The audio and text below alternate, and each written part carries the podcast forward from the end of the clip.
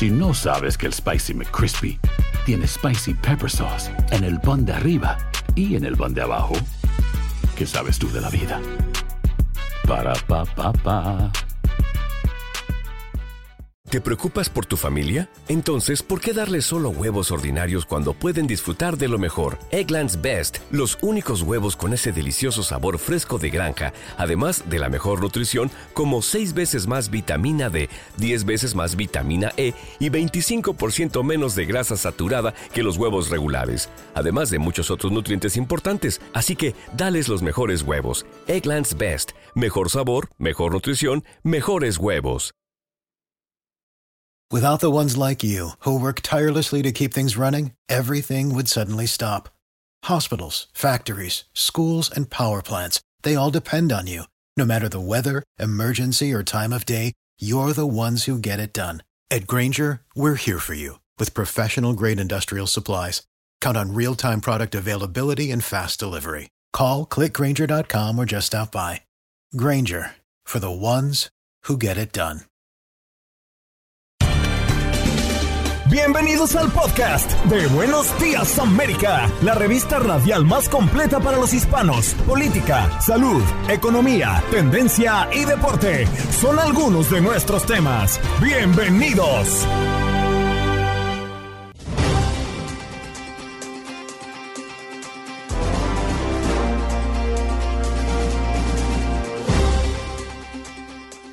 Hello, este es el podcast de Buenos Días América de costa a costa.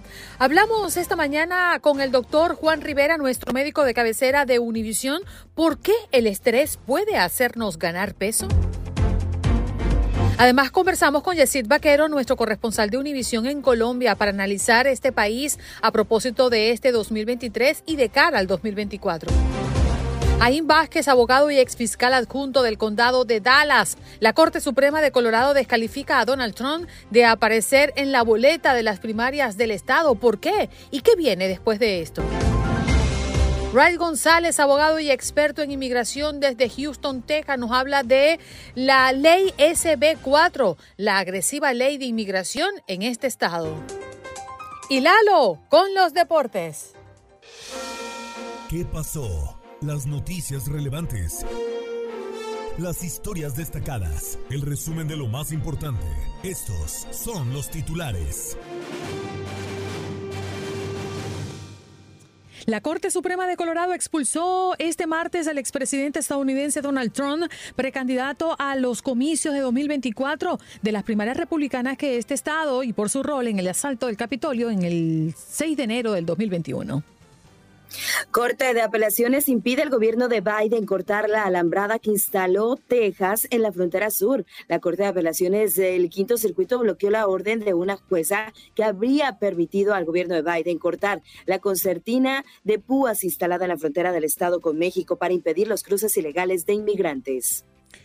Es noticia las autoridades en Guanajuato que realizaron el ataque mm, eh, porque los echaron de la fiesta, según sobreviviente. La fiscalía reveló que los autores de la masacre dispararon 195 veces en contra de sus víctimas. Este ataque cobró la vida de 11 jóvenes y según uno de los sobrevivientes, todo comenzó luego de que presuntamente les pidieran que se retiraran de la fiesta a la que no habían sido invitados.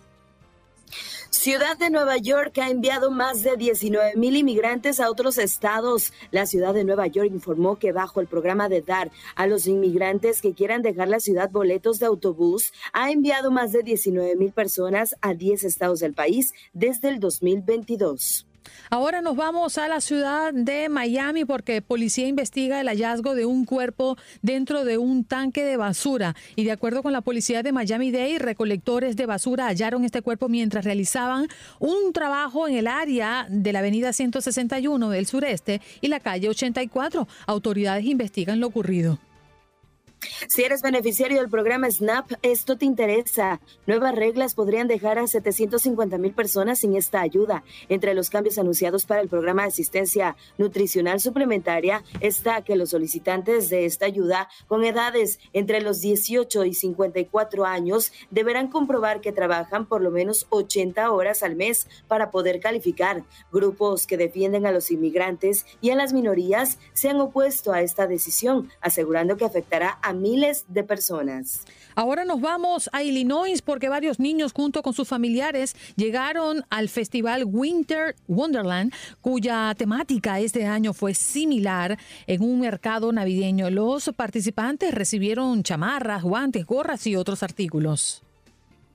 Nos vamos a Islandia, grandes cantidades de lava a más de 2.000 grados Fahrenheit. Lo que se sabe hasta ahora sobre la erupción volcánica en ese país, la zona conocida en términos generales como volcán Grafadakals, había estado inactiva durante unos 6.000 años, pero cobró vida en marzo de 2021. La actual erupción parece ser más grande y poderosa que las de los últimos años, pero los expertos dicen que es poco probable que afecte los viajes aéreos.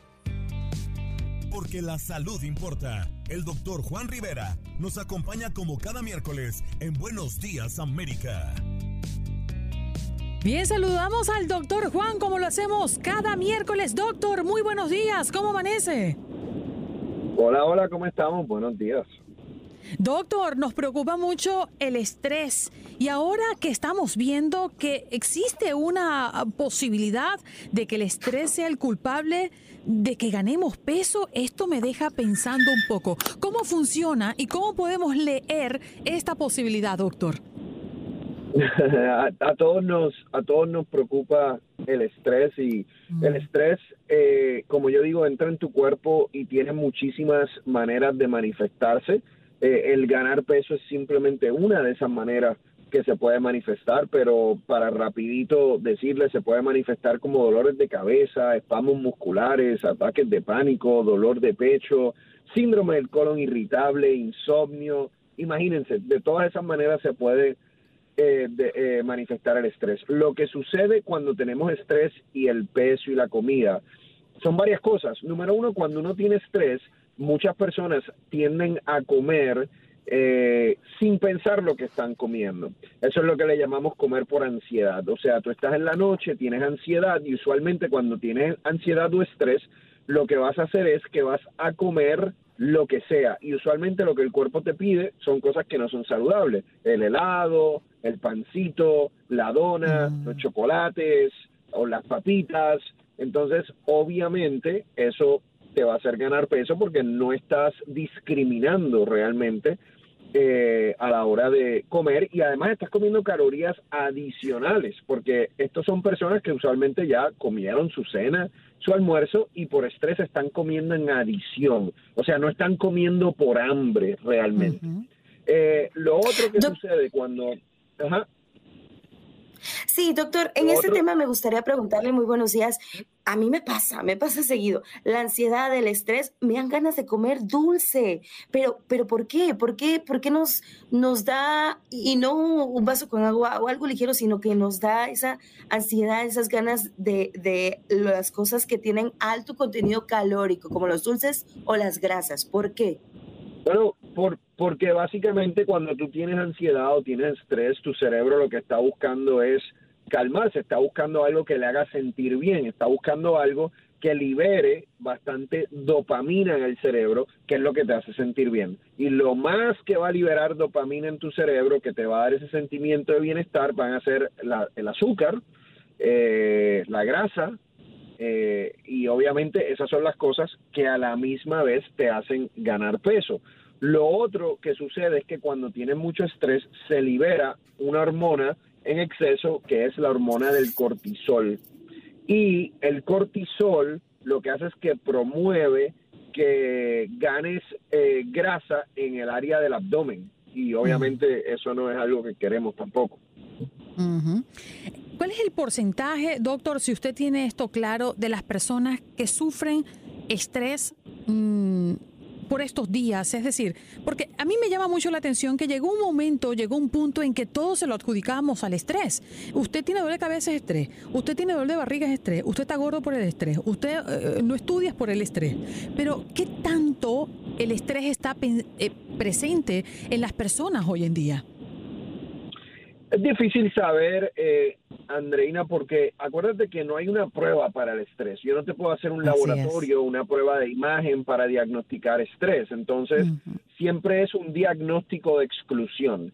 Si alguien tiene dolor de cabeza, obviamente uno tiene que asegurarse que no hay otros factores que estén causando ese dolor de cabeza y obviamente hablando con el paciente también de su vida, de lo que está sucediendo, uno podría llegar a la conclusión de que es estrés, pero siempre y cuando haya descartado otras cosas orgánicas eh, que lo puedan estar causando. Y lo mismo con cualquier otro síntoma. El estrés es un diagnóstico de exclusión. Tienes que asegurarte que no hay otra cosa sucediendo. Doctor, ¿y qué debemos de hacer para controlar esos nervios, ese estrés, eh, cuando en ocasiones no, no, lo no podemos quitarlo de nuestro trabajo, de nuestras vidas, pero pues sí para evitar ganar ese peso? Yo creo que las personas, número uno, eh, para manejar el estrés tienen que dedicarse un tiempo todos los días, 30 minutos, 45 minutos, para hacer una actividad que ellos saben que, les disminuye ese nivel de estrés, ya sea hacer ejercicio, ya sea bailar, ya sea nadar, ya sea leer un libro, ya sea escuchar música. Uno tiene que entender exactamente qué es lo que te ayuda a ti a relajarte y tienes que dedicarte ese tiempo eh, todos los días. Y yo sé que a veces es difícil, pero uno tiene que tratar de hacerlo lo más posible. En términos del ganar peso, una de las cosas que debes hacer es si tú no quieres comer helado o comer chocolate cuando tienes estrés en la noche, no lo compres. No lo tengas en la casa. Entonces, eh, ten un buen plan para cuando eso suceda.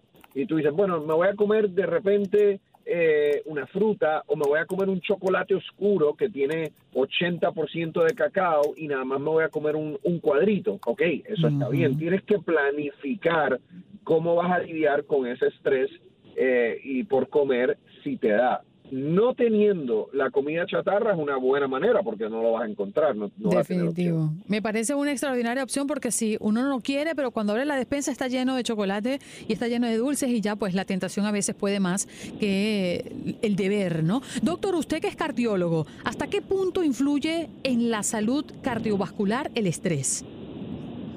Mucho, muchísimo. El estrés eh, en una persona que ya tiene enfermedad coronaria, el estrés obviamente puede precipitar un infarto de corazón, eh, el estrés te puede aumentar la presión sanguínea, eh, que obviamente si es en, si la aumenta demasiado te puede llevar a, a un derrame cerebral. sí, tiene, tiene sus implicaciones serias. Sí, ahí está. Doctor, gracias por estar con nosotros. Le deseamos una linda Navidad, un feliz año nuevo y nos reencontraremos el próximo año aquí cada miércoles como ya nos tiene acostumbrado. Gracias por formar parte de esta familia. Gracias a ustedes, feliz Navidad para todos y próspero año nuevo. Mucha salud. Gracias, doctor. Doctor Juan, nuestro médico de cabecera de Univisión, compartiendo con nosotros este tema, por qué el estrés puede hacernos ganar peso.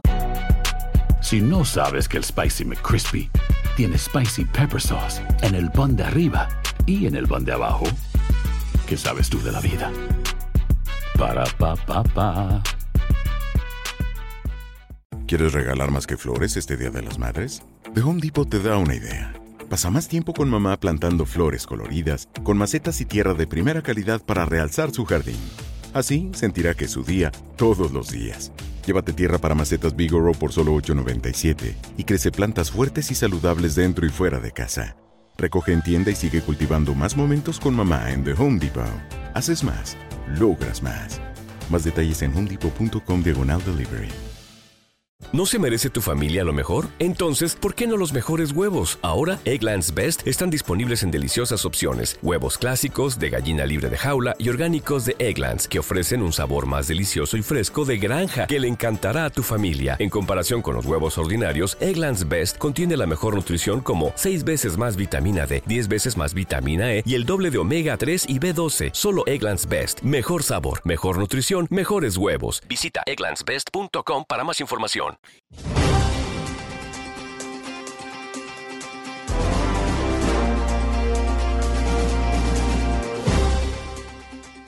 Vamos a hablar de nuestros países y a saludar a un gran amigo, Yesid Vaquero, corresponsal de Univisión en Colombia. Yesid, muy buenos días. Andreina, qué placer estar contigo, qué placer estar con todos los que te ven y te oyen. Un saludo para ti, para todo tu equipo y como siempre aquí la presidencia de tu club de fans al frente. bueno, ya esa presidencia tiene una tesorera muy importante, ¿eh? una tesorera, pero es vitalicio. La que administra los recursos. Mírala, mírala, mírala, está. Qué bueno, felicidades, amigo, me encanta verte feliz. Oye, Yesid, vamos a hablar de Colombia. Eh, ¿Qué nos ha dejado este 2023 para tu país? Bueno, mira, Colombia es un país de muchas noticias, indudablemente, como, lo, como tú bien lo sabes. Pero si quisiéramos hacer un ranking o si quisiéramos eh, empezar por nombrar a cada una de ellas, sin duda alguna, creería yo que la noticia del año es la de los niños Mucutuy. Los tres hermanitos que se accidentaron en un avión en la selva del espeso Amazonas en el Guaviare colombiano y que un mes después aparecieron sanos y salvos con vida tras una operación en la que combinaron fuerzas y conocimientos, los, las fuerzas militares y los indígenas con sus conocimientos ancestrales. Esa, sin duda, es para mí la noticia del año en Colombia, de la cual se habló en el mundo entero y de la cual todavía no se para incluso de hablar por lo que es la suerte de estos muchachitos de, de 13, de 9 y un bebé muy pequeñito que estuvo allí muy perdido. Esa para mí es la noticia principal en Colombia. Jessy, buenos días. Eh, gusto saludarte hasta Colombia. Y en el ámbito político también se movieron varias cosas, elecciones regionales, eh, cambios ahí y también algunas propuestas para modificar algunas reformas que también ha llamado bastante la atención de Colombia y lo que viene también para el 2024, ¿no? Desde luego que sí. En el ámbito político, sin duda alguna, es el escándalo del hijo del presidente Gustavo Petro, el que se robó todos los titulares durante el 2023. Recordemos que Nicolás Petro, hijo del presidente Gustavo Petro, está en este momento privado de su libertad, eh, en detención en su casa, enfrentando un juicio por haber supuestamente recibido dineros ilegales para la campaña de su papá. Dineros que en el entrevero de la recepción y demás no tuvo conocimiento el presidente supuestamente de este ingreso y que el hijo se habría encargado de administrar para su propio beneficio. Es decir, el hijo habría engañado tanto a los que aportaron eh, a la campaña, personas que están acusadas narcotráfico, personas mafiosas, como a su papá y habría recibido el dinero para sí mismo, para acumular su fortuna. Quien lo delata es su ex esposa y lo delata por un escándalo que se origina en los celos, porque él la dejó a ella por quedarse con su mejor amiga, con quien ahora acaba de tener un pequeño bebé. Un escándalo descomunal que incluso hizo tambalear al propio presidente y a su gabinete. Y hay otro escándalo eh, político que tiene que ver con quien fuera la secretaria privada del presidente Laura Sarabia, ustedes bien recordarán, tuvo un escándalo con su niñera, a quien ella despide, y en todo este entramado laboral, aparentemente, se vienen algunas cosas con una maleta, con dinero, eh, dineros que se movieron, unas cantidades muy grandes para haber salido de la casa de la secretaria privada del presidente y esto deja por fuera tanto a esa persona, Laura Sarabia, como al embajador de Colombia en Venezuela, Armando Benedetti, involucrado en la mitad del escándalo y quien también se despacha alrededor de dineros, hablando de 15 mil millones de pesos, esto en dólares es una cantidad también enorme, ya les haré la conversión porque no es tan fácil, eh, dentro de la campaña del presidente Gustavo Petro. Así pues que esos dos escándalos también se ponen dentro de los primeros lugares del ranking de las historias de Colombia. Me hablabas de elecciones. Eh, por supuesto, las elecciones regionales en Colombia ocupan un renglón importantísimo. ¿Por qué? Primera derrota del presidente Gustavo Petro eh, a nivel electoral. Su partido no ganó alcaldía, su partido no ganó gobernaciones, su partido quedó bastante rezagado a los últimos lugares, de estas elecciones en las que curiosamente tampoco ganó la oposición, en la que se ve en Colombia que hay un movimiento desde el centro, es decir, ni de la derecha ni de la izquierda, sino desde el centro, para elegir a los alcaldes de las ciudades más importantes del país. Bogotá es un claro ejemplo, y aquí va otra de las noticias que, que se toma el ranking, y es que Carlos Fernando Galán, hijo del asesinado líder colombiano Luis Carlos Galán, asesinado en los 80, en 1989, es ahora el alcalde electo de Bogotá. Así pues, más noticias que se van sumando en el ranking. Y lo que se espera para el 2024, Yesid, porque estaría marcando también la mitad del gobierno de Gustavo Petro, pero más allá de eso será el año de la aprobación, discusión y debate de las reformas sociales reforma a la salud, reforma laboral, reforma pensional. Todas están en este momento eh, tratando de aprobarse. La de la salud es la que yo veo más complicada de todas, es la que más problemas ha dado aquí en Colombia. Colombia tiene uno de los sistemas y es muy curioso y se los voy a tratar de explicar rápidamente porque sé que el tiempo es oro. Colombia tiene una de las, uno de los sistemas más eficientes en cobertura en el mundo pero uno de los sistemas más deficientes en atención en el mundo. Mm. Eso hace que nuestro sistema sea tan polémico como lo ha sido hasta ahora. Hay algunos que defienden el sistema porque tiene cosas buenas, hay que decirlo, y hay otros que lo atacan porque también tiene cosas muy malas. Entonces, puedes tener una cobertura del noventa y tanto por ciento del país, pero un porcentaje altísimo es el que va al hospital y te devuelven del hospital sin atenderte, te ponen una cita tres meses después, te tardan para entregarte las medicinas y esto hace que el sistema choque para que en este momento mucha gente opositora al gobierno diga que el sistema no hay que cambiarlo, que solamente hay que reformarle algunas cosas y el gobierno diga que hay que cambiarlo por completo. Claro, o sea, esto quiere decir que el sistema realmente está diseñado de una manera que sí beneficia y que en un plano, eh, podríamos llamarlo ideal. La cosa es que no se acciona y no se ejecuta como debe ser, ¿no? Sí, y aquí juega un papel importantísimo lo privado y lo público. Está concesionado el sistema de salud a entidades prestadoras de salud, que en Colombia se llaman EPS. ¿Eso qué quiere decir? Que una entidad privada administra los recursos del Estado para poderle entregar la atención y las medicinas a los ciudadanos. Lo que está buscando el gobierno en este momento es que esa administración de recursos vuelva al gobierno. Y eso es lo que no quiere la, oposición, porque cuando estuvo así, pues realmente no fue bueno. Bien. Queda poco tiempo, pero en cuanto a la economía, ¿qué se espera para el 2024 en Colombia? Esa es una gran pregunta con una muy difícil respuesta. Colombia está en este momento en un limbo económico muy grande. Digo en un limbo económico porque si lo comparas con el resto de países de la región, Colombia es un país estable pero si lo comparas con el crecimiento de la región, es completamente indescifrable lo que pueda pasar con el país en adelante. Muchos le atribuyeron el decrecimiento temporal económico de Colombia a la posesión de Gustavo, de Gustavo Petro, un presidente de izquierda que por primera vez se ponía en Colombia. Otros analistas dicen que no tiene nada que ver, que la región en sí está presentando cambios que la migración, que es otra de las noticias y ojalá tengamos un segundo para, para hablarla, está afectando eh, eh, la economía colombiana y por lo tanto lo que pasaría acá sería que la economía en 2024 tendría que permanecer igual a como ha estado aquí en Colombia. Sí, Hasta la verdad que el tiempo... Los intereses, bajaron los intereses del Banco de la República, punto 25, lo cual para la gente es una gran noticia. Sí, hasta ahora. El tiempo no es solidario con nosotros. Feliz Navidad y feliz año para ti, Yesid. Un abrazo. Para ustedes también un abrazo muy grande, saludos desde Colombia, que tengan una feliz Navidad y un próspero 2024. Y aquí seguirá tu club de fans.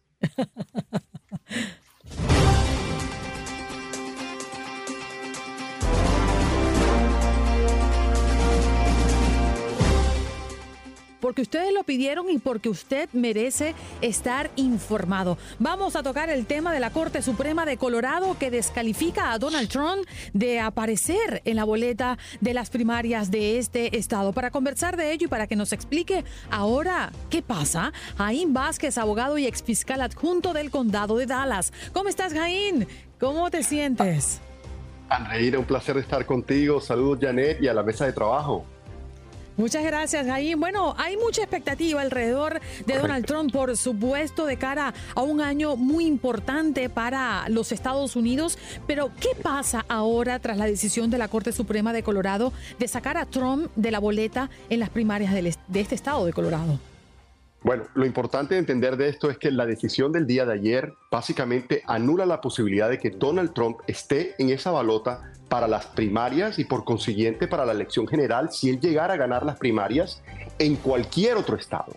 Lo importante de esto es entender también que cuando la Corte Suprema de Colorado dice que va a detener a Trump de estar en la balota, para ese pronunciamiento y lo aguanta hasta enero 4 para darle al presidente la oportunidad de apelar porque la registraduría de Colorado necesita hasta enero 5 para decidir si puede o no poner el nombre o los nombres que necesita poner en la balota. Así que estamos a la espera de que la campaña que ya anunció el día de ayer que van a apelar, que esto vaya a la Corte Suprema Federal y aquí se tome la determinación de si de verdad lo que decidió Colorado es correcto o no. Abogado, buenos días, un gusto saludarlo. Eh, ¿Esto quiere decir entonces que el alcance pues podría ser en otros estados, siendo que se convierte Colorado en el primer estado y, es algo histórico lo que está ocurriendo, abogado? Bueno, eh, Janet, es importante lo que pasó en Colorado ayer porque esté o no a favor una persona, es importante entender que Así no hay un pronunciamiento en el pasado, porque están diciendo, por ejemplo, que esto no tiene precedente. Pues ese es el trabajo de una Corte Suprema, tomar precedente, crear precedente, tomar una decisión que no se ha decidido en el pasado, perdona la redundancia. Pero como tú comentas, estos otros casos ya están pendientes en otras jurisdicciones tratando de invalidar por el mismo objetivo de insurrección. Así que lo que puede hacer esta decisión de ayer es tomar el principio que se tomó y hacer una analogía y otras cortes decidir, esta analogía fue correcta y la vamos a aplicar. Mm. Ahora, eh, ¿cuál será el próximo paso en este proceso? Porque obviamente el grupo de defensores, de abogados de Donald Trump deberán estar trabajando sobre esto. Correcto. Eh, vamos a ver que va a haber una apelación y eso va a ser lo más rápido posible. La Corte Suprema lo tiene que tomar como una razón de emergencia y vamos a ir un pronunciamiento muy breve después de esto. Eh, es importante entender que la apelación que se puede o no hacer y decidiendo la decisión de Colorado y de la Corte anterior no es si Trump o no estuvo involucrado en insurrección, sino si él es un oficial determinado como la constitución prohíbe que alguien que esté involucrado en ese tipo de comportamiento pueda correr. Aquí la pregunta de su comportamiento en enero 6 ya fue decidida. Es si ese comportamiento llega a la cláusula de la constitución para desactivarlo como posible candidato. Sí, abogado, y esta conclusión eh, que toma Colorado no es a la ligera. Sabemos que debe tener eh, fuertes argumentos legales para tomarlo. ¿Cuáles, ¿Cuáles son estos argumentos legales? Bueno, todo esto comienza con una corte federal en Denver, donde decide que sí, Donald Trump participó en insurrección bajo toda la evidencia que fue presentada, pero al análisis vemos la cláusula esa de oficial todo ese análisis y toda esa evidencia, todo ese testimonio que se dio en el Congreso, eh, en, los, en las audiencias que hubo en el Congreso, fue toda y parte de la evidencia que fue tomada. También es importante entender que esta demanda fue involucrada no por el Partido Demócrata, sino fue por republicanos que claramente están en contra de Donald Trump y votantes que son lo que se llaman imparciales o votantes no registrados. Eh, que se supone que no tienen una afiliación a un partido político. Así que esto es una demanda que no es solamente, no es el gobierno de Biden demandando, tratando de sacarlo, y no es una entidad del gobierno o del Partido Demócrata. Abogado, ¿esto quiere decir que el nombre de Trump permanecerá automáticamente en la boleta hasta que los jueces resuelvan la apelación? Correcto, hasta que hasta el, nombre de Trump permanece el día de hoy con la posibilidad de estar en la balota porque la Corte Suprema pronunció, pero aguantó o congeló la aplicación de, la orden. Si Trump no apela para enero 4 y se le vence el plazo, entonces automáticamente entra la orden y se queda por fuera. Si Trump apela, entonces eso aguanta esa orden congelada y la mantiene congelada con la oportunidad de todavía estar en la balota hasta que la Corte decida. ¿Y cuánto tiempo podría llevar todo esto, abogado? Esta es, estamos a final de año, pero en estas cosas también dependen del futuro, digamos, de la democracia de este país. Eh, la Corte Suprema tiene la autoridad de tomar estas acciones de forma de emergencia y tomar una determinación que no dura los meses que usualmente oímos sobre la Corte Suprema, sino que tenemos decisiones que son inmediatas por razones de emergencia.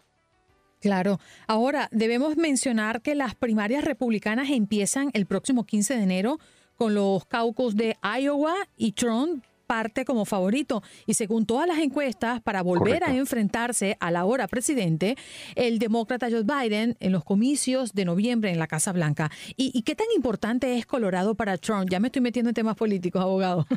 No, y es, y es correcto esa pregunta porque así Colorado no participe, la leña que esto está creando, la información, el apoyo al, expresidente Donald Trump, esto no le está afectando para nada en su campaña política.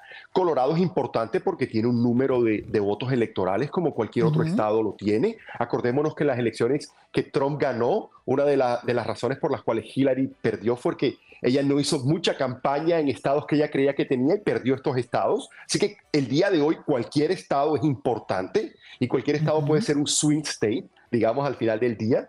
Así que es importante que Colorado esté, pero también a Trump le ayuda en su campaña política para demostrar la necesidad de eh, el, argumento legal que él presenta, que el país está en contra de él. Claro, y recordemos que Trump perdió Colorado por 13 puntos porcentuales en las elecciones del 2020 y no necesitaría del Estado para ganar los comicios presidenciales del próximo año. Pero el peligro para el exmandatario está en que más cortes, como lo habíamos mencionado, abogado, y era la pregunta un poco que hacía Janet al principio, y también los funcionarios electorales sigan el ejemplo de Colorado y lo excluyan de estados que sí debe ganar.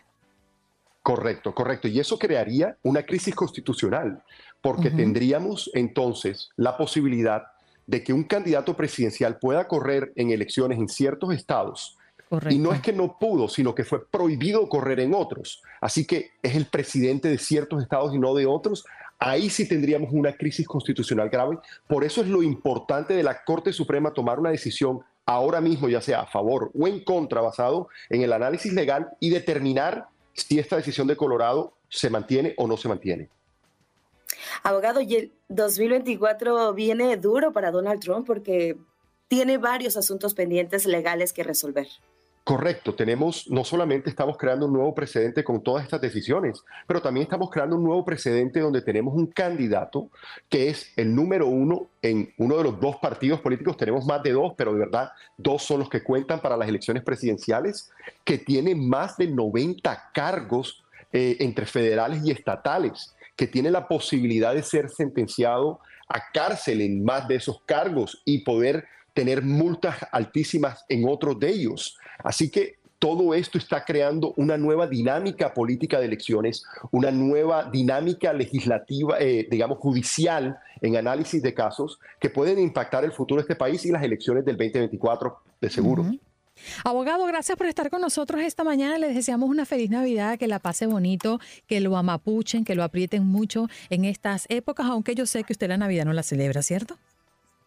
Correcto, yo celebré Hanukkah, que ya pasó. Les deseo feliz Navidad a todos ustedes y feliz Hanukkah para los que lo celebraron y Kwanzaa y cualquier fiesta que usted celebre. Si no celebra ninguna, por lo menos pase en familia y disfrute. Así es, esa es la misión que tenemos muchos de nosotros en este cierre de nuestro año. Un abrazo, abogado. Gracias por estar con nosotros y apoyarnos durante todo el 2023. Claro que sí, un placer. Hasta luego. Ahí está Jaime Vázquez, abogado y exfiscal adjunto del condado de Dallas, en una conversación muy interesante porque usted se lo preguntaba y aquí le dimos respuesta. ¿Qué pasa ahora tras la decisión de la Corte Suprema de Colorado de sacar a Trump de la boleta en las primarias del estado? En Buenos Días América sabemos lo que te preocupa. Por eso, de la mano de los expertos, te guiamos y respondemos tus preguntas los miércoles de inmigración. Haz tu pregunta al abogado. Llama ya al 1833-867-2346. Sí, señor, como cada miércoles abrimos las líneas para que usted pueda hacerle las preguntas que bien tenga en cuenta hacerle al abogado experto en inmigración. En la mañana del día de hoy está con nosotros Wright González, abogado y experto en inmigración en Houston, Texas. ¿Cómo está, abogado González? Gracias por estar con nosotros esta mañana.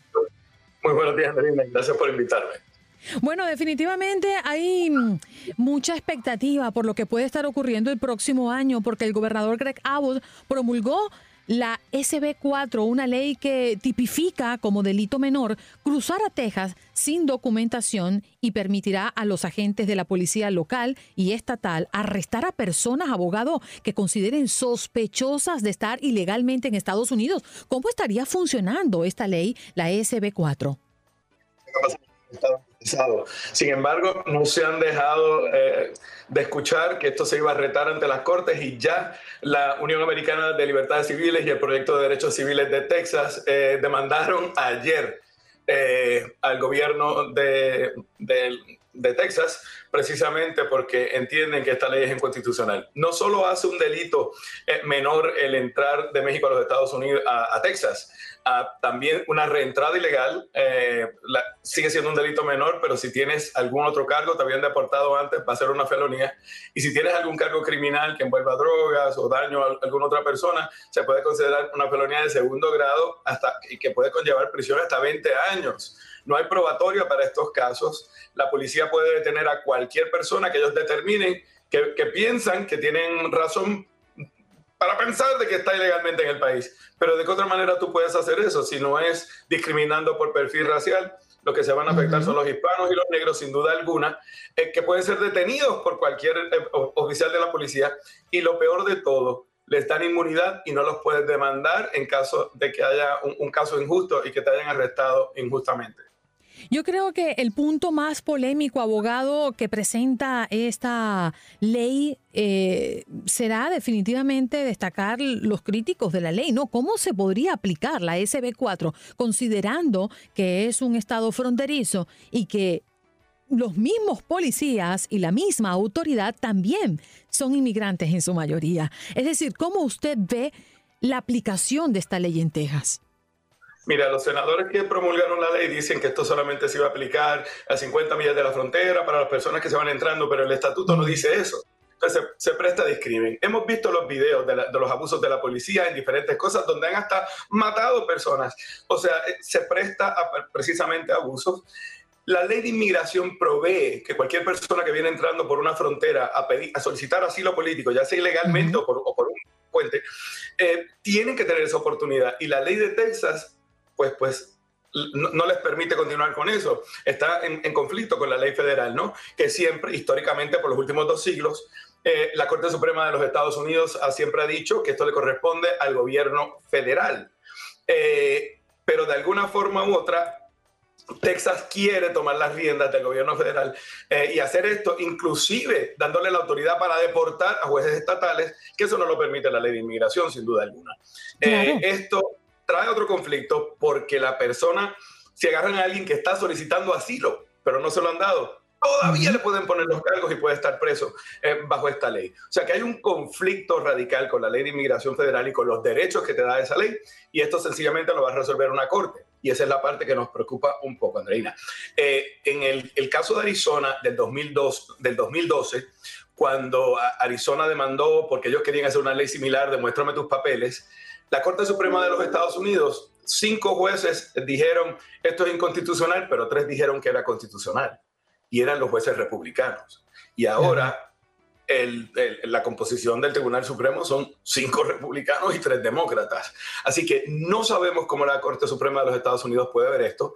Podrían decir, no, esta ley lo que hace es ayudar la ley de inmigración y, promulgar que, que las leyes de inmigración se continúen de alguna forma y están ayudando al gobierno federal. E, esta parte no la sabemos, pero claro, el Tribunal Supremo tendría que revocar dos siglos de decisiones donde han dicho que esto le corresponde al gobierno federal pero bueno, ya lo hicieron con el aborto, ya lo hicieron con otras cosas, no sabemos qué pueda pasar eh, en la Corte Suprema con este caso. Claro, abogado. Usted lo que quiere decir es que no queda claro si un juez estatal puede ordenar la expulsión de una persona del país, además de que México pues no tiene por qué recibir deportados si no son enviados dentro de los acuerdos que tiene el gobierno federal estadounidense.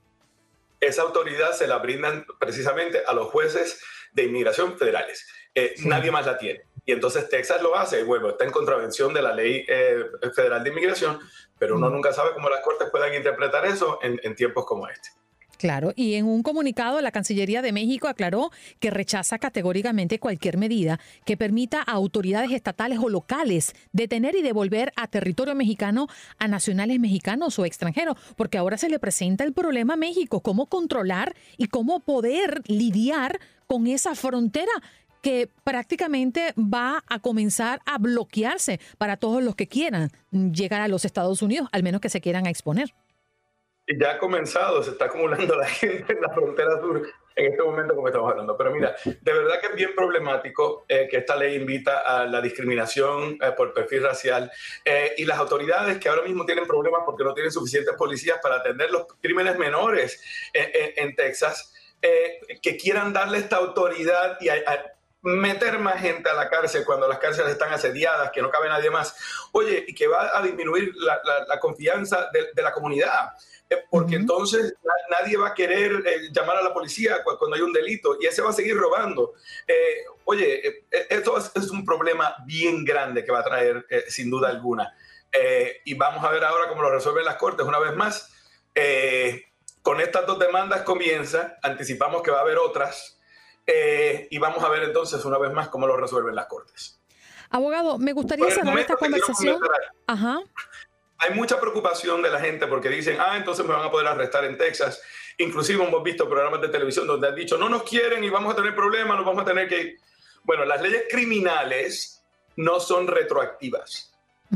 Entonces, esa ley aplica del momento en el que comienza, se crea un nuevo delito, de ahí en adelante. Entonces no se tiene que preocupar la gente que lleva aquí mucho tiempo. O sea, vuelvo, esto es para las personas, en realidad, como habían dicho los senadores, para los que vienen entrando, y el crimen, una vez más, cuando la ley entre en vigor, que debe ser en marzo, pero creo que las cortes lo van a detener antes de eso, si entrar en vigor, el delito es de ahí en adelante, no, no, no sería retroactivo para los que ya habían cruzado eh, a los Estados Unidos desde México a Texas. Abogado González, usted se encuentra en Texas y esta pregunta quiero hacérsela a usted como ser humano.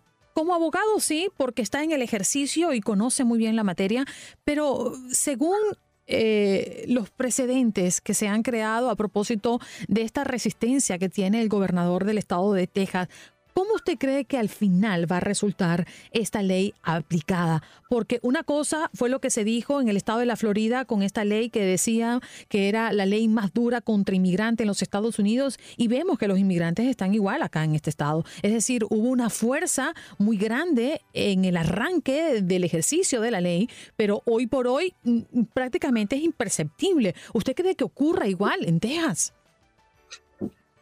Nosotros creemos que, la justicia va a prevalecer al final.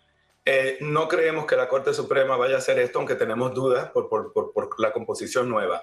Pero esto es un estatuto que definitivamente trae demasiada controversia y tiene demasiados choques con la ley federal. Eh, todo el mundo lo está viendo como, ah, se, quiere poder hacer, le, asignan 1.5 billones al, gobernador para poder usarlo discrecionalmente, en donde necesita ese dinero para, para el forzamiento de la ley. Pero es que va a ser muy difícil. Es que vuelvo, ¿qué, va a hacer un policía? Aquí hubo un asesinato, ah, pero voy a arrestar a este que entró por ahí que parece que entró ilegal. O sea, ¿qué, son las prioridades del gobierno? ¿Qué es lo que quiere hacer el gobierno? Finalmente, una vez más, por, los últimos dos siglos, eh, la, Corte Suprema de los Estados Unidos siempre ha resuelto que esto le corresponde al gobierno federal y debería ser de esa forma. Eh, pero en lo que se pelea, eh, se asusta a la gente, preocupan a todo el mundo, eh, eh, la retórica otra vez de, discriminar contra las minorías, sale el candidato a la presidencia Trump y dice que envenenan la sangre de los Estados Unidos, todos los inmigrantes, no solo los hispanos, habló de asiáticos y árabes habló de todos los demás, no lo censuran, no sabemos cómo esto va, qué giro va a tomar. Hay mucha gente que está muy preocupada, pero vuelvo, la retroactividad de un, estatuto criminal, o, sea, eh, no, no, puede hacerse. Yo, yo no puedo haber crear un delito ahora de algo que ya pasó. O sea, ya yo entré a los Estados Unidos, a, Texas, y no era crimen cuando yo entré, pues ahora no te pueden aplicar esa ley a ti. O sea que todos los que están acá no tienen por qué preocuparse. Eh, yo le digo a todos los hispanos, usted siempre consulte con un abogado de migración para que sepa dónde está parado, cuáles son sus opciones en el futuro, si usted es detenido, qué hacer, qué no hacer, quedarse callado, eh, conservar su derecho a, a permanecer en silencio, pedir hablar con un abogado y demás antes de tomar ninguna decisión porque la gente se asusta. Y en realidad sí hay derechos y esperamos que al final de todo pues, pues prevalezca la justicia y esta ley se encuentre inconstitucional. Bien, abogado González, gracias por estar con nosotros esta mañana y aclararnos lo que está pasando con la SB4, porque tiene a todos en la gran expectativa. En Texas no me quiero imaginar cómo viven, ¿no? Ahora y pensando en que esto entrará en vigencia muy pronto. Un abrazo para usted. A usted. Un abrazo. Rad González, abogado y experto en inmigración desde Houston, Texas. ¿Podría aprovechar de decirnos dónde lo podemos encontrar, abogado? Estamos en Houston, Texas y me pueden buscar en línea en la página evitaladeportación.com. Me pueden hacer preguntas y con gusto yo les contesto. Extraordinario, allí está. Pausa y regresamos. Boost Mobile tiene una gran oferta para que aproveches tu reembolso de impuestos al máximo y te mantengas conectado. Al cambiarte a Boost, recibe un 50% de descuento en tu primer mes de datos ilimitados. O, con un plan ilimitado de 40 dólares, llévate un Samsung Galaxy A15 5G por $39.99. Obtén los mejores teléfonos en las redes 5G más grandes del país. Con Boost Mobile, cambiarse es fácil. Solo visita boostmobile.com. Boost Mobile, sin miedo al éxito. Para clientes nuevos y solamente en línea, requiere AroPay. 50% de descuento en el primer mes requiere un plan de 25 dólares al mes. Aplican otras restricciones. Visita boostmobile.com para detalles. Si no sabes que el Spicy McCrispy tiene Spicy Pepper Sauce en el pan de arriba y en el pan de abajo, ¿qué sabes tú de la vida? Para, pa, pa, pa. ¿Te preocupas por tu familia? Entonces, ¿por qué darles solo huevos ordinarios cuando pueden disfrutar de lo mejor? Eggland's Best, los únicos huevos con ese delicioso sabor fresco de granja, además de la mejor nutrición, como 6 veces más vitamina D, 10 veces más vitamina E y 25% menos de grasa saturada que los huevos regulares, además de muchos otros nutrientes importantes. Así que, dales los mejores huevos. Eggland's Best, mejor sabor, mejor nutrición, mejores huevos. Estás escuchando el podcast de Buenos Días América, la revista radial más completa para los hispanos. Escúchanos en las diferentes plataformas: Euforia, Spotify, TuneIn y iHeartRadio. Tu DN Radio. Vivimos tu pasión.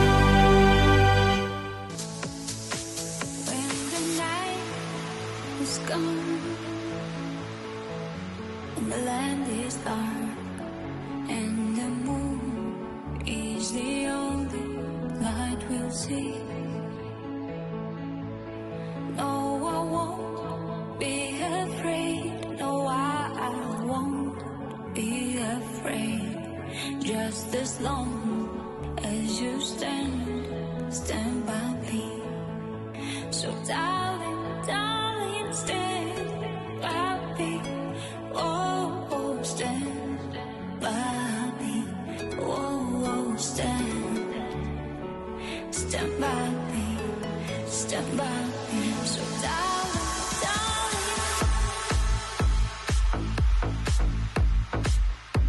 Atlético de Madrid no logró hacer historia como conjunto en una noche en donde Antoine Griezmann alcanzó a Luis Aragonés como el máximo goleador del club. Griezmann anotó dos dianas para igualar las 173 de Aragonés, pero el conjunto colchonero permitió un tanto agónico y se resignó a un empate a tres goles con el Getafe. Los hinchas del Atlético corearon los apellidos de Griezmann y Aragonés después de que el Ariete Galo envió al ángulo su derechazo desde el manchón penal en el estadio Civitas Metropolitano. Así piensa la gente de Antoine Griezmann allá en Madrid. Bueno, Antoine Griezmann iguala a Luis Aragonés como máximo goleador histórico del club, 173 goles. ¿Qué significa el francés para el Atlético de Madrid? Hombre, eh, yo, yo creo que estamos ante uno de los mejores jugadores de la historia y entiendo lo importante que es para el club y que ojalá lo siga siendo muchos años. Sí, igual que mi colega. Griezmann es historia en el Atleti. Hizo mal en irse, pero se lo está ganando y el estadio hoy lo ha ovacionado como, como no lo había hecho nunca, yo creo. Para el Atleti un ídolo, la verdad. Pocos jugadores ahora mismo están a su nivel, tanto en el Atleti como en el mundo. Griezmann yo creo que para el Atleti es historia y va a seguir siendo historia y hoy ya creo que no, yo creo que ya para el siguiente partido le superará. Pues el mejor jugador del mundo actualmente y un ídolo para el equipo que se fue, volvió y se ganó el respeto. Bueno, creo que es un orgullo tener un jugador así, después de cómo se marchó, cómo ha vuelto. Y la verdad que tener un campeón del mundo como es Griezmann en el equipo es todo un orgullo y que siga así, que siga así. Bueno, pues es el mejor de la temporada, el mejor de la historia y estamos felices de que siga muchos años más aquí, aquí en el, es que el equipo. Es historia, ¿no? Creo que ha conseguido hacer algo que desde hace muchísimos años no se conseguía y en un anterior fútbol en el cual no había a lo mejor tanto nivel físico ni tanto rendimiento, ¿no? Entonces, creo que llegar a ese número de goles para nosotros es muy importante. Pues es un jugador espectacular que, pues lo que tú has dicho, ha igualado los goles, es una situación súper especial para el club, para Griezmann y espero que, pues que ya el próximo partido pueda superarle y que, que sea aún más especial para todos. Bueno, es un jugador que vino, estuvo en una etapa decente, jugando muy bien, se fue en su mejor momento, lo que creemos que era su mejor momento y luego la vuelta fue bastante difícil, pero después de trabajo y dedicación pues ha conseguido volver a ganarse nuestro corazón y pues que consigue igualarlo y que pronto lo superará, pues significa que todo el trabajo y el esfuerzo que puedes poner eh, te va a llevar a tus metas aunque te puedas caer.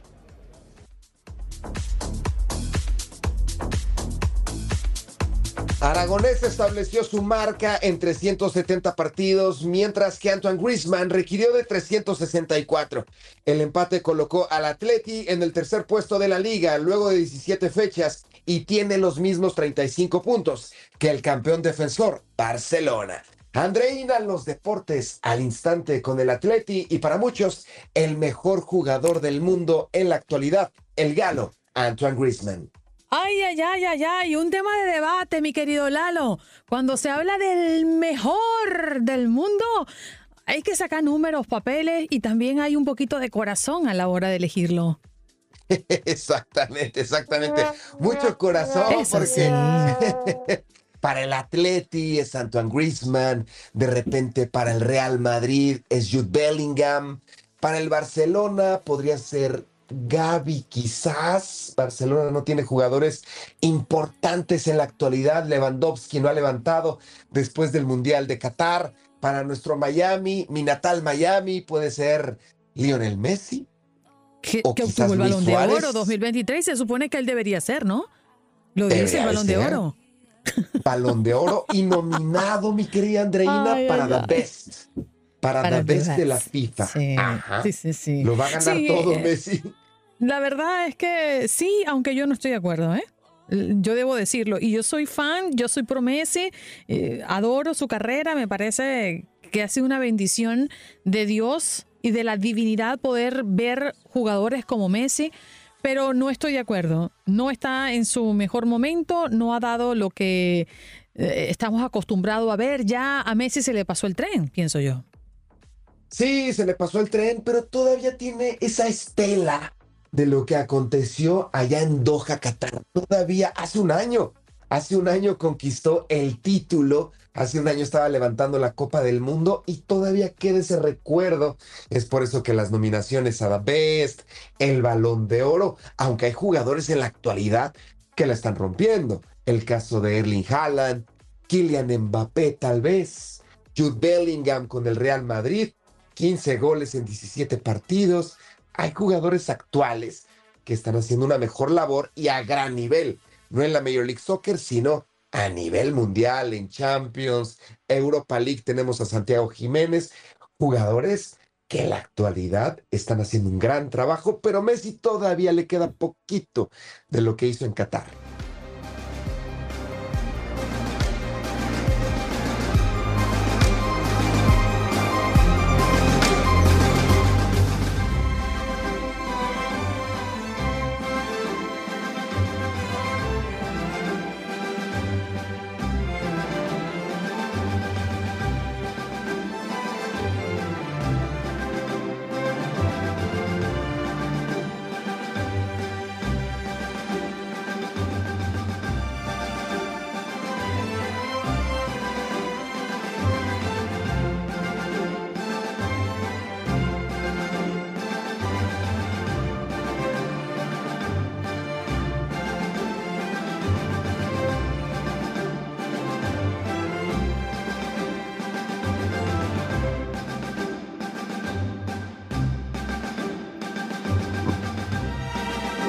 Dos años y medio después de la salida de Lionel Messi del Fútbol Club Barcelona, el nombre del argentino sigue estando muy presente en la agenda del conjunto catalán. Joan Laporta, presidente del Barcelona, al ser consultado sobre el homenaje pendiente al mejor jugador de la historia del club, quien no pudo despedirse de los hinchas en el momento de su salida, Joan Laporta aseguró que el evento se realizará cuando Leo quiera, aunque condicionó su realización a la apertura del Camp Nou, es decir, nos promete que Lionel Messi va a inaugurar el nuevo Camp Nou, Joan Laporta. Bueno, esto ya, ya en su día lo hablamos, eh, quedó así un poco en el limbo de que pues se hará un homenaje. ¿Cuándo? Pues cuando eh, nos vaya bien a las dos partes. ¿no? Nosotros estamos abiertos a, a hacerlo cuando eh, ellos quieran. Creo que Messi se merece un homenaje y por supuesto es el mejor jugador de la historia y, entiendo pues que por lo que le respetamos y por lo que lo admiramos merece un homenaje en Can Barça y no sé si será cuando volvamos a, finales del 24 si no hay ningún imponderable al, al nuevo Spotify Camp Nou o mm, cuando ya esté eh, construido que está previsto para el junio del 26. eh. Eso ya, pues un poco las circunstancias lo dirán, ¿no? Porque mm, se de coordinar toda una serie de, de agendas que no son fáciles. No, no, no, lo hablamos en, el momento en que estaba previsto que, que, volviera, eh, que no se produjo, lo cual respetamos porque lo que se nos dijo pues era totalmente lógico eh, en cuanto a la presión que había estado sometido el jugador en París y, y que prefería pues el Inter de Miami, eh, que le daría pues cierta estabilidad y que lo veían bien allí. Es una decisión que respetamos y, y se habló entonces. Ahora no, yo creo que cada uno está inmerso en, en lo que es la temporada y, y tiempo habrá para, para hablarlo. ¿no? Así la posibilidad esta de que no. Bueno, yo creo que sí. Creo que no sé ni si está permitido por, por FIFA. ¿eh? Sea, no salen noticias, pero yo creo que sí. esto no sé, creo que no está permitido por FIFA.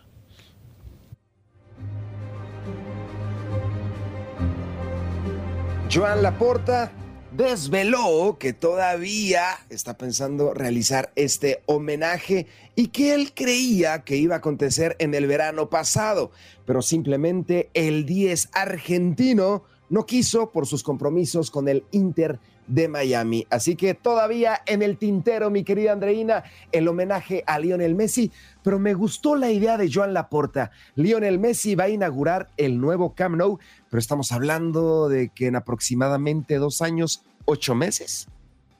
Mm, Sí, más o menos, pero sería un gran momento, ¿no? Eh, la despedida de una nueva, es decir, la despedida de un grande en el inicio de una nueva era para el Barcelona, porque sin lugar a dudas, ese nuevo recinto será una nueva era para el equipo del Barça. Suena muy bonito, suena perfecto. La despedida de un grande para un nuevo inicio, para un nuevo génesis dentro del club. El Camp Nou es un estadio ya muy viejo, se espera que sea uno de los más modernos del mundo, con la reestructuración, la reinauguración, así que Messi va a poner esa piedrita para una nueva era en el Fútbol Club Barcelona y darle un poquito de lo tanto que le ha dado tanto el Barcelona a Messi como Messi al Barcelona. Ha sido muy recíproco todo esto. Me gusta, me gusta cómo piensas y allí estaremos. Gracias por acompañarnos en nuestro podcast. Buenos días América. Y recuerda que también puedes seguirnos en nuestras redes sociales. Buenos días AM en Facebook y en Instagram. Arroba Buenos días América. AM. Nos escuchamos en la próxima. Boost Mobile tiene una gran oferta para que aproveches tu reembolso de impuestos al máximo y te mantengas conectado. Al cambiarte a Boost, recibe un 50% de descuento en tu primer mes de datos ilimitados. O, con un plan ilimitado de 40 dólares, llévate un Samsung Galaxy A15 5G por $39.99. Obtén los mejores teléfonos en las redes 5G más grandes del país. Con Boost Mobile, cambiarse es fácil. Solo visita boostmobile.com. Boost Mobile, sin miedo al éxito. Para clientes nuevos y solamente en línea, requiere AroPay. 50% de descuento en el primer mes requiere un plan de 25 dólares al mes. Aplican otras restricciones. Visita para detalles. Si no sabes que el Spicy McCrispy tiene Spicy Pepper Sauce en el pan de arriba y en el pan de abajo, ¿qué sabes tú de la vida? Para, pa, pa, pa. ¿Te preocupas por tu familia? Entonces, ¿por qué darles solo huevos ordinarios cuando pueden disfrutar de lo mejor? Eggland's Best, los únicos huevos con ese delicioso sabor fresco de granja, además de la mejor nutrición, como 6 veces más vitamina D, 10 veces más vitamina E y 25% menos de grasa saturada que los huevos regulares, además de muchos otros nutrientes importantes. Así que, dales los mejores huevos. Eggland's Best, mejor sabor, mejor nutrición, mejores huevos.